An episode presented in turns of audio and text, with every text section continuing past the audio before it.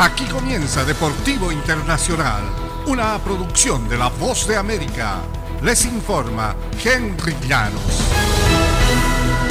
En el fútbol internacional, el sorteo de los grupos de la Copa Mundial que se realizará la semana próxima tendrá ciertos ajustes en la ubicación de los equipos en los bombos debido a la guerra de Rusia en Ucrania y la pandemia del COVID-19 la FIFA ha anunciado el procedimiento del sorteo el próximo primero de abril en Qatar. Para entonces, solo 29 de las 32 selecciones estarán identificadas debido al conflicto bélico y la crisis sanitaria. No será hasta junio cuando se definirán las tres últimas plazas, incluyendo una de Europa que corresponde a la llave de Ucrania en una repesca. Las otras dos saldrán de los ganadores de los repechajes intercontinentales Sudamérica, Asia y CONCACAF Oceanía. En el sorteo en Doha, las 29 selecciones clasificadas serán repartidas en cuatro bombos con ocho equipos cada uno.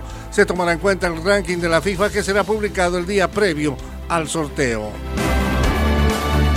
Y la tenista australiana Ash Barty, primera del ranking mundial, anunció sorpresivamente hoy miércoles su retiro del tenis apenas a los 25 años.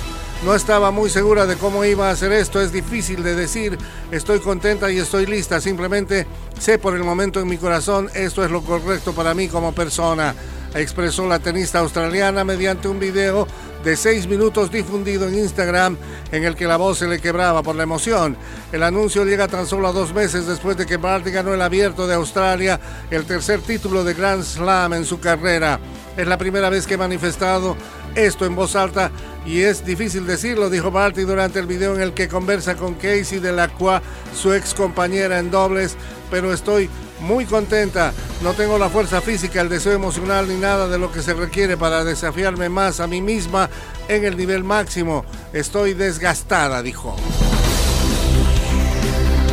Y después de dos años intensos con pandemia de por medio, Sudamérica cierra la clasificación al Mundial de Qatar con Brasil y Argentina, clasificados hace rato.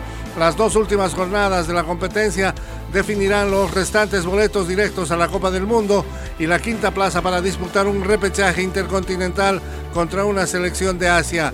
Las dos máximas eh, figuras de Sudamérica regresan a sus selecciones, Messi y Neymar, tras ausentarse en los últimos partidos de la clasificación y hay dudas sobre su nivel actual. Ambos se han convertido en blanco de feroces críticas por la hecatombe del Paris Saint-Germain en la Liga de Campeones y su futuro en el club francés es realmente una incógnita por el momento.